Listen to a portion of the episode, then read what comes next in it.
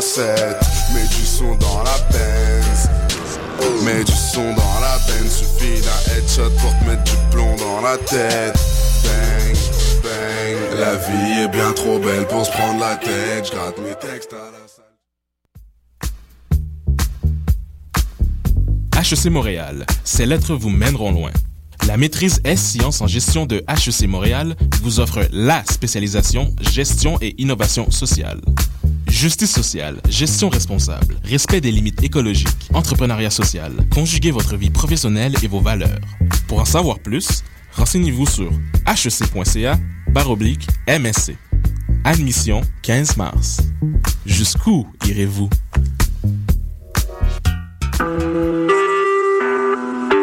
Vous écoutez Choc pour sortir des ondes.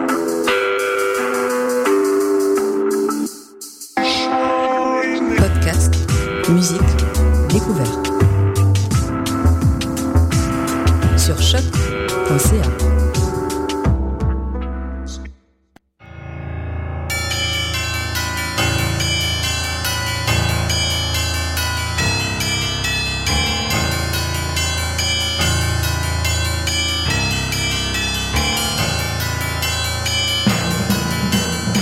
Bonsoir, bonsoir. Vous êtes bien sûr Choc FM, c'est le tome 10, chapitre 137 de Mission Encre Noire. Et Eric est avec vous. Bonsoir à toutes, bonsoir à tous.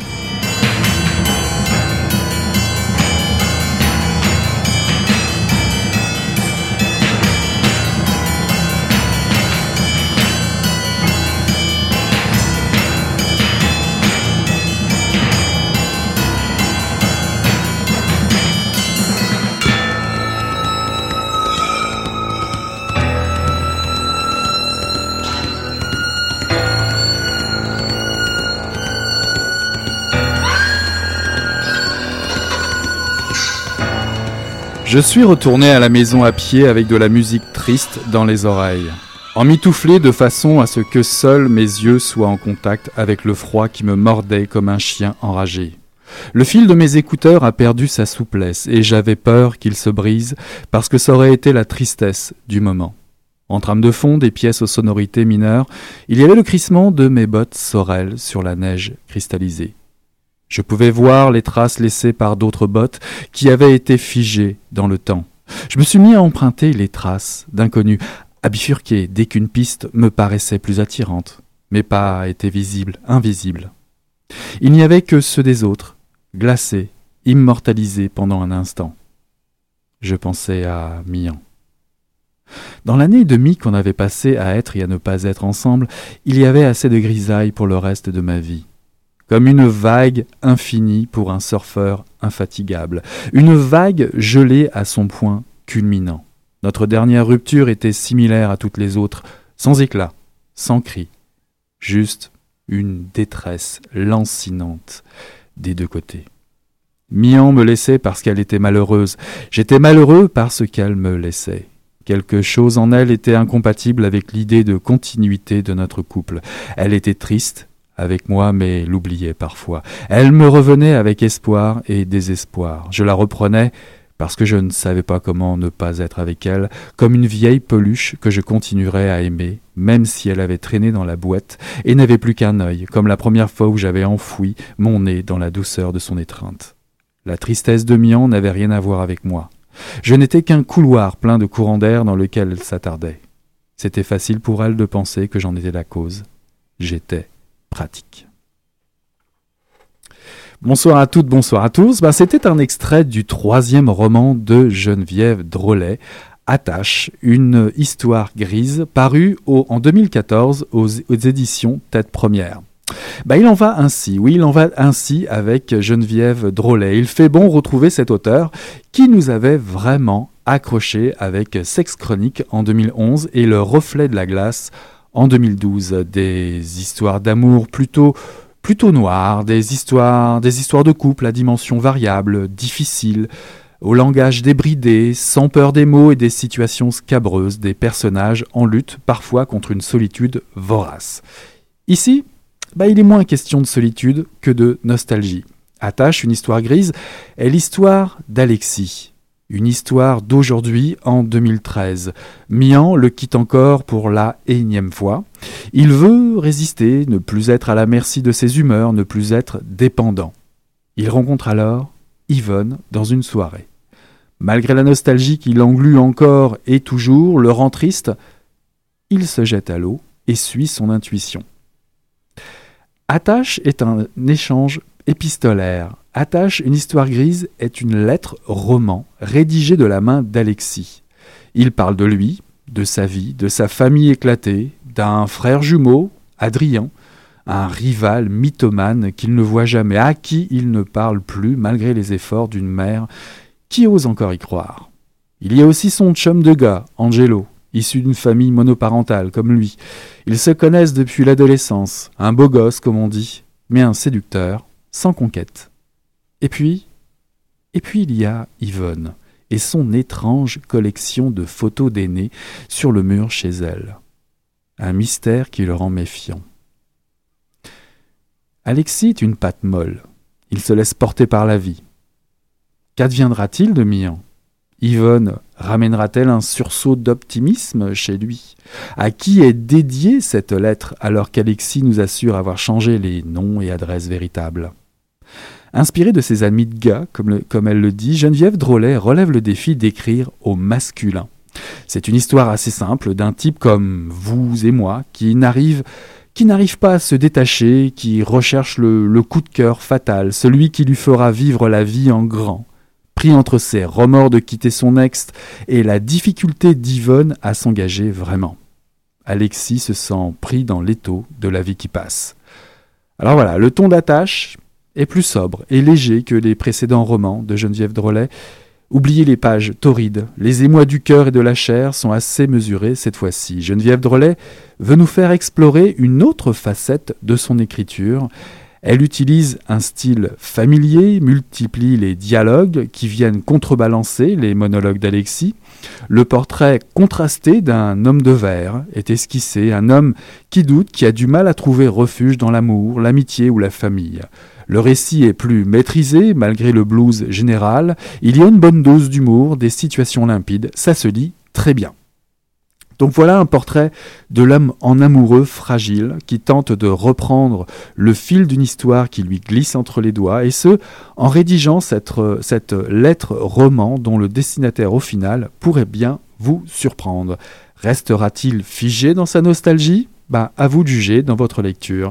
Geneviève Drolet prend de l'étoffe avec euh, ce roman. Elle atteint encore une nouvelle maturité, j'ai trouvé. On peut dire euh, qu'elle parvient à déployer avec subtilité toute la richesse de son style pour faire écho au mal d'aimer masculin de notre époque. C'est un roman qui s'appelle donc Attache une histoire grise, paru aux éditions première. Je vous propose en attendant de faire une petite pause musicale, Horse and I de Bad for Lashes.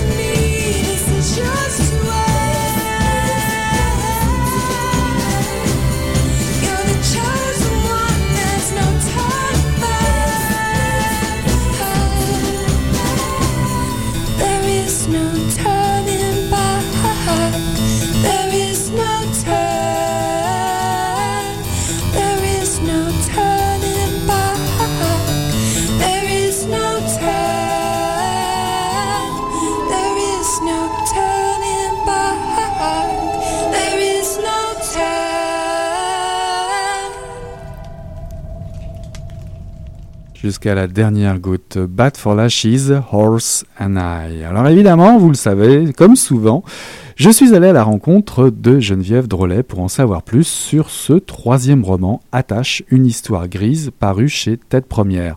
Elle organisait son lancement au Billy Coon sur Mont-Royal le lundi 10 février récemment. L'enregistrement de que vous allez entendre s'est fait à l'étage au, Pat- Patrovis et j'aimerais profiter de l'occasion pour remercier l'équipe en passant qui nous a permis de, faire euh, cette entrevue euh, euh, tranquillement, bien assis euh, entre la balance du show à venir et le setup du bar. Donc Geneviève Drolet, on l'écoute au Billy Coon, au- on va dire au Patrovis le jour de son lancement. Attache, une histoire grise, c'est ton troisième roman qui paraît euh, aux éditions Tête Première, après Sexe Chronique et après Le Reflet de la Glace euh, en 2012. Alors, Attache, quand je regardais la couverture du livre avec une laisse de chien, je me suis dit, ah, on retrouve l'univers de Geneviève. Est-ce qu'on peut s'attendre à la même chose? Je dirais langage cru, euh, sexe débordant un petit peu dans tous les sens. Est-ce qu'on retrouve tout ça dans ce roman-là? Euh, je dirais pas du tout. Je suis vraiment allée quasiment dans la direction opposée. Je me suis, euh, j'ai, ouais, je me suis dit, je vais faire aucune scène de, de ce type-là. Puis euh, c'était quasiment un défi parce que je voulais voir si je pouvais me sortir de ça, juste pour explorer d'autres choses aussi, qui est très moi aussi, mais c'est juste une partie différente de ce que je suis. Puis euh, donc c'est ça. Bon, oui, c'est ça. La couverture laisse un peu euh, présager quelque chose qui n'est pas, mais en même temps, quand on découvre l'intérieur du livre, on, on se rend compte pourquoi en fait ces choix-là ont été faits. Alors, tu dis qu'on va découvrir une part différente de toi. Alors, Ouais. c'est vraiment différent parce que finalement, on te découvre au masculin. ouais, oui, ça c'est sûr. tu oses prendre la voix au masculin. ouais. C'était Euh, c'était compliqué? Ça, non, ça a été assez facile, je te dirais, parce que euh, je suis entourée de- d'amis gars qui sont merveilleux, qui sont des personnages à part entière, puis j'observe beaucoup ce qu'ils sont, ce qu'ils font, puis ils sont très inspirants.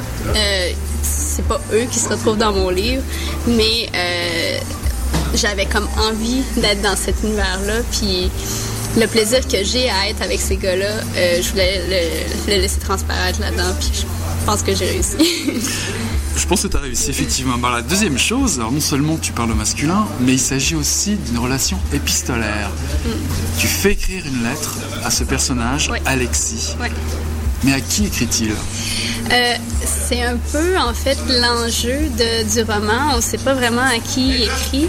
Euh, c'est pas nécessairement un punch en tant que tel, un peu, mais euh, je te dirais que je pense que c'est intriguant tout le long du roman. On se demande, euh, au début, on pense que peut-être qu'il s'adresse à nous, au le lecteur, mais non, c'est pas ça. Puis bon, c'est ça, ça devient un peu entêtant de savoir à qui il s'adresse.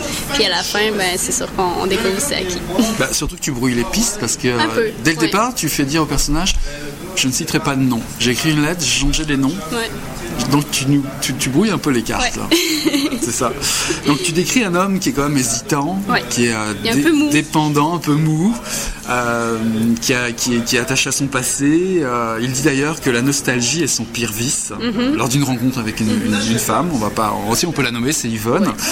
Et d'un autre côté, justement, ces femmes, Yvonne et Mian, euh, leur ramènent toujours une réalité plus concrète, assez concrète. Alors, est-ce que tu décris finalement un monde où les hommes seraient plutôt fragiles? Je pense que oui. Euh, Peut-être que les, les hommes dont je te parlais plus tôt, mes amis, c'est des personnes assez sensibles. Mais j'ai l'impression que les hommes sont plus sensibles qu'on peut le croire. Puis j'avais envie d'explorer ça parce que on- il y a beaucoup le mythe du gars qui, qui ressent rien, qui est super blindé et tout. Puis non, j'avais vraiment envie d'explorer ça chez le gars, la nostalgie, qui est quelque chose de plutôt féminin, je te dirais, en général, mais chez les hommes, ça, ça se traduit vraiment par une sensibilité comme très exacerbée. Puis euh, j'avais envie d'explorer ça beaucoup. Alors oui, mais alors, de l'autre côté, les femmes, elles, elles, elles se pomponnent, elles séduisent. J'ai bien aimé l'histoire, euh, l'histoire de, l'origami avec Oui. euh, l'adresse, d'essai. Puis les hommes, ils sont là, ils sont comme pris dans un étau. euh, ils paraissent incapables de séduire. Alors est-ce que c'est, est-ce que c'est vraiment une, une situation qu'on retrouve souvent, que tu retrouves souvent?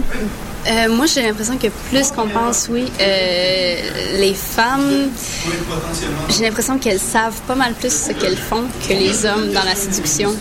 Euh, c'est ça que j'observe du moins, puis c'est comme ça que je ressens la chose. Les, les hommes un peu sont victimes de tout ça, puis c'est un peu drôle à dire, mais j'ai l'impression que c'est assez récent comme, ouais, comme dynamique, puis euh, ça, j'avais envie d'explorer ça. Puis tu explores tellement bien ça que tu parles aussi à un moment donné des mots. C'est-à-dire que les femmes écrivent des courriels, elles manipulent. Puis Alexis, lui, euh, il lit, il écrit, mais euh, tu lui fais dire, oui, mais les mots, les mots, il faut s'en méfier finalement. Oui, je pense, ouais, c'est, il faut s'en méfier, surtout si on a, euh, on peut faire dire des choses aux mots qui euh, finalement ça veut vraiment pas dire ça, juste par notre inter- inter- interprétation, puis parce qu'on voudrait que les mots disent. Donc c'est assez dangereux, même si des fois tu as l'impression d'être très très clair euh, dans l'écriture, même dans le parler, puis finalement tu te rends compte que l'autre n'a pas du tout capté ce que tu essayais de dire parce que lui, ce qu'il voulait interpréter, euh, c'était complètement à l'opposé, mais ça lui plaît d'interpréter ça, tu sais. Alors, ouais, c'est. Je sais pas si t'as remarqué, il y a quand même des lumières qui tournent, ça me rappelle ton premier lancement. Oui, c'est J'ai l'impression d'être au milieu de la piste aux étoiles, t'as plus l'habitude que moi. hein. Oui. Je tout de suite. Euh, à un moment donné, tu dis aussi, euh, tu- Yvonne est décrite comme la dernière de son espèce. Alors ça, ça m'a bien intrigué. Qu'est-ce que tu as voulu dire par là? Yvonne, qui est un des personnages féminins centraux avec Mian Mhm. euh, autour d'Alexia. Elle est la dernière de son espèce. Qu'est-ce que ça veut dire? Encore là, c'est c'est objectif dans le sens que c'est Alexis qui l'a décrit comme la dernière de son, de son espèce, dans le sens où elle est, euh, elle, elle est un peu folle, vraiment unique. Euh, elle ose faire des, elle ose vivre comme elle l'entend, même si ça fait mal aux autour d'elle. Puis euh, bon, c'est sûr que c'est vraiment pas la seule fille qui est comme ça, mais je pense que ce que ça veut dire pour Alexis, c'est que c'était la fille, en fait. Euh, c'est la fille qui, qui aimerait, donc c'est ça qui le, qui le travaille beaucoup finalement, tu sais. C'est vraiment mais- dans l'unicité de, de cette fille-là, tu sais. Je pense que c'est ça qu'il veut dire. Mais il met du temps à s'en rendre compte. Ouais, il met du temps, mais il met du temps, puis en même temps, elle lui facilite pas les choses. Mais finalement, on reste quand même dans un univers très romantique. On est Ah, encore oui, dans, dans oui. l'univers, l'avenir, enfin la femme est l'avenir de l'homme, on est encore là-dedans. Ah oui, ça c'est sûr. Moi, c'est des thèmes qui, qui sont, euh, qui sont très chers à moi. Puis je pense pas que je vais arrêter de parler de ça. Je pense qu'on a encore des choses à dire. Puis c'est, j'essaie juste de le dire d'une manière euh, différente pour moi. Je pense pas que j'invente rien, mais ça me plaît de, d'écrire ça. Alors Alexis a bien du mal à, à- à s'identifier dans ses relations amoureuses, Oui. ses relations euh, amicales euh, avec son grand ami Angelo, euh, euh, même dans ses relations euh, familiales Ouais, avec sa mère ou son frère. Alors trouves-tu que le, fo- le fossé euh, semble se creuser aujourd'hui dans les relations, je dirais, amoureuses, amicales, les relations modernes? Je pense que oui. Euh, ouais, c'est un peu le but de ce roman-là aussi, d'explorer euh, les relations telles qu'on les connaît maintenant, les relations euh, de notre époque. Puis euh, oui, c'est sûr, euh, j'ai l'impression qu'on a un peu plus de la difficulté à se parler parce que c'est tellement facile de se cacher derrière un écran, euh. Ouais, c'est ça, de mettre des des, barrières un peu pour pas vraiment se parler face à face avec le cœur, tout ça, pour pas dire les vraies choses parce que ça fait beaucoup plus peur. Donc c'est un petit peu un symptôme de, de notre société, ça c'est sûr. C'est marrant que tu parles de ça parce qu'il y a un des personnages, le frère d'Alexis, Adrien, qui lui se cache pas du tout. Même il pousse un peu le bouchon plus loin. Il va vivre dans une maison aquarium. Ouais, ouais. Alors ça, ça veut dire qu'on peut vivre, on peut voir, le voir vivre n'importe comment. C'est un personnage étonnant, euh, ouais, qui, qui est comme très exhibitionniste, puis euh, il a pas peur de ce qu'il est, puis c'est pas nécessairement beau ce qu'il est, mais lui il a décidé de vivre comme ça, puis bon, il y a un petit peu, euh, tu vois qu'il y a un petit, un petit quelque chose dans sa tête qui fonctionne pas toujours bien, mais il a l'air d'être très confortable avec ça, puis voilà. Alors comment, comment Alexis doit réagir à ça? Lui qui cache tout, lui qui cache ses émotions, puis il voit son frère comme ça vivre au grand jour. Euh, est-ce qu'il montre vraiment toutes ses émotions, Adrien, comme ça? Euh, ben, je pense que c'est un peu en réaction avec son, frère, tu sais, qui, qui voit à quel point euh, euh, son frère fait mal aux autres. Je pense que le- Alexis a comme plus la tendance à se protéger, à pas tout dire, à se garder une petite gêne, tout ça. Je pense que c'est vraiment en réaction avec euh, comment son frère est, puis peut-être qu'il y aurait, davantage, euh, il y aurait l'avantage en fait de, de, plus s'exprimer, mais c'est tellement ce qu'il aime pas chez son frère, donc il essaie d'être un peu différent de ça en fait. Parce que moi, je me suis même demandé dans la lecture, euh, mais finalement, euh, Alexis, euh, cette lettre, euh, cette lettre, c'est un peu son aquarium. Finalement, il se met à nu durant tout un roman, Ouais. ce qui est pas banal, tu me diras. Ouais. Est-ce que c'est vraiment une mise à nu? Je pense, oui, c'est une mise à nu, mais tu vois, tu vois que ce gars-là se cache des choses, même quand il écrit. Euh, je pense que sa mise à nu comme il le peut. Pe- Peut-être que c'est pas autant qu'on voudrait, peut-être que, mais en même temps, c'est ça ses limites. Puis je pense qu'il va, en fait, découvre au fil du roman à quel point il aurait, ouais, il y aurait avantage à plus s'exprimer, ça c'est sûr. J'ai noté aussi des, des belles pages sur l'Italie, sur les Pouilles. euh, Oui. alors, est-ce que tu connais bien cet endroit-là? Pas très bien, je suis allée en tournée un peu Ah, euh, dans ce coin-là, donc un petit peu, mais euh, c'est ça, c'est- j'ai adoré euh, cet espace-là. Puis j'étais allée en, en hiver, donc euh, c'est pas vraiment la même saison euh, dans laquelle Alexis y va, mais euh, c'est ouais, j'ai adoré. Et tu, tu adores aussi Michel Basilic comme Oui, oui. Alors dans, dans ce livre-là, les, les pages sont, le langage est moins cru, on va dire. Puis tu pousses même à préciser que même tes parents ont le cœur à le lire, Ouais. ou auront moins peur de le lire Ouais. que tes- peut-être tes romans précédents. Ouais. Alors est-ce que c'était important ça de t'apaiser dans l'écriture, dans ce troisième roman? Je, je dirais que ce qui est important pour moi, c'est vraiment d'explorer. Euh, je disais que c'est, je, montre une autre partie de ce que je suis. Euh, j'avais juste envie de pas toujours faire la même chose. Euh, je sais que parfois les lecteurs sont un peu déroutés. Bon, c'est pas le même, le, même type d'éc- d'écriture qu'on a aimé dans les deux premiers. Mais pour moi, c'est important de ne pas toujours rester sur la même lignée euh, parce que j'ai pas l'impression de grandir si je fais tout le temps la même chose. Puis ça va continuer, je vais continuer à explorer, puis je pense que c'est la meilleure manière de... Je je suis pas à la recherche d'une voix, de, de trouver ma voix ou de trouver mon type d'écriture. Je suis à la recherche de m'épanouir dans le plus de choses possibles, donc c'est vraiment ça. C'est ce que je te souhaite. Mais ça titille quand même parce que tu glisses euh, des vraies fausses ratures euh, Oui. dans le texte. Oui.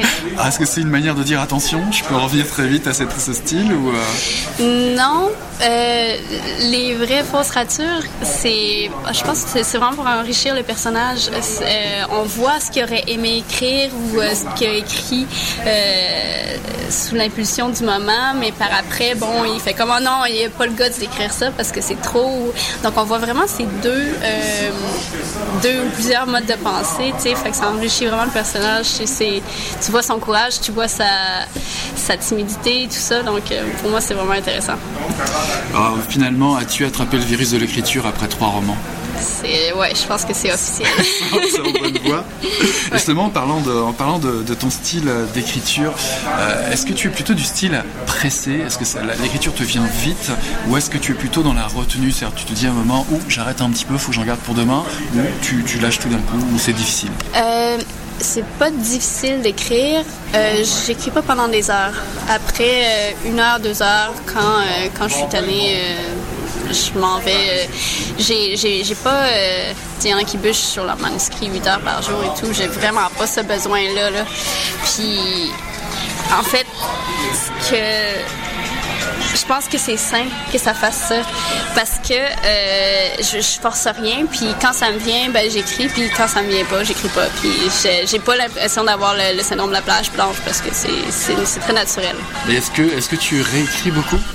Réécrit, oui, ça c'est sûr. Euh, c'est sûr, ça dépend des romans, mais je réécris. euh, je te dirais, c'est vraiment par phase. Des fois, je laisse reposer pendant plusieurs mois. Euh, des fois, je suis dans le métro, il y a vraiment une espèce de glitch, puis je suis ah oui, cette phrase-là, là, je vais le retravailler, puis là, ça m'inspire pour le reste. Mais c'est, en fait, c'est la partie que j'aime le plus, c'est la réécriture, vraiment. Alors pour finir, est-ce que tu es déjà dans, euh, dans un autre projet ou... Oui. Ah, ouais. déjà? Ok. Qui est presque. Bon, c'est jamais terminé, mais le. Le, le, c'est- le manuscrit est fini d'écrire. Il reste, euh, bon, justement, la, partie de fun, le, travail de réécriture puis de, d'enrichissement. Parce que j'ai pas tendance à trop écrire, j'ai tendance à écrire moins. Puis après ça, je rajoute des ramifications. Puis euh, c'est rare, en fait, que j'enlève du texte. Souvent, j'en rajoute davantage. C'est plutôt bon signe pour nous les lecteurs. Bah. Si j'avais une toute dernière, parce que celle-là j'y tenais, c'est comme la- la- le, le reflet de la glace, je- si je me souviens bien, Oui. euh, ton inspiration vient d'une chanson. Oui. Sex Chronique, c'était le monde du cirque. Oui. Est-ce qu'il y a quelque chose en particulier qui t'a inspiré pour cette, euh, ce- cette lettre, cette lettre, ce Euh, roman? Ben, à la base, base, je pense que c'était la nostalgie. J'avais en- envie de parler de ça. Je pense que je suis très nostalgique. Euh, à ce niveau-là, je suis très proche d'Alexis. Euh, mais ouais, c'est ça, c'est quelque chose qui me fascine, comment tu peux euh, penser aux trucs du passé, puis même si tu étais dans un état pitoyable, euh, bon, mettons, il y a un an, puis là, tu repenses à ça, puis t'es comme, waouh, c'était comme, je sais pas, il y a quelque chose que je trouve ça, que je trouve hyper beau dans la no- nostalgie, puis je suis très bien là-dedans, puis je suis à l'aise d'en parler, puis euh, ça peut paraître pathétique, mais j'adore la nostalgie. Ce serait ton pire vice? Euh, non, je pense pas. J'en ai des pires que ça. Non, j'espère qu'elle va encore écrire longtemps. Ça a été vraiment une très belle rencontre. Je vous ai fait euh, quasiment euh, participer à l'entièreté de, de l'entrevue. Vous êtes des chanceux et des chanceuses. Voilà, c'est tout pour la mission Encre Noire 137. Nous retrouverons Carnet Noir et Morgane euh, la semaine prochaine pour notre spécial polar et roman noir du mois. Vous pouvez réécouter en tout temps les émissions passées sur la page de Choc, évidemment, et nous écrire sur la page Facebook à Mission Encre Noire, tout simplement. Voilà, cette émission, euh, c'était Attache, une histoire grise, euh, pa- parue aux éditions euh, Tête Première de Geneviève Drolet. En attendant, je vous souhaite une bonne semaine, tournons la page et à la semaine prochaine.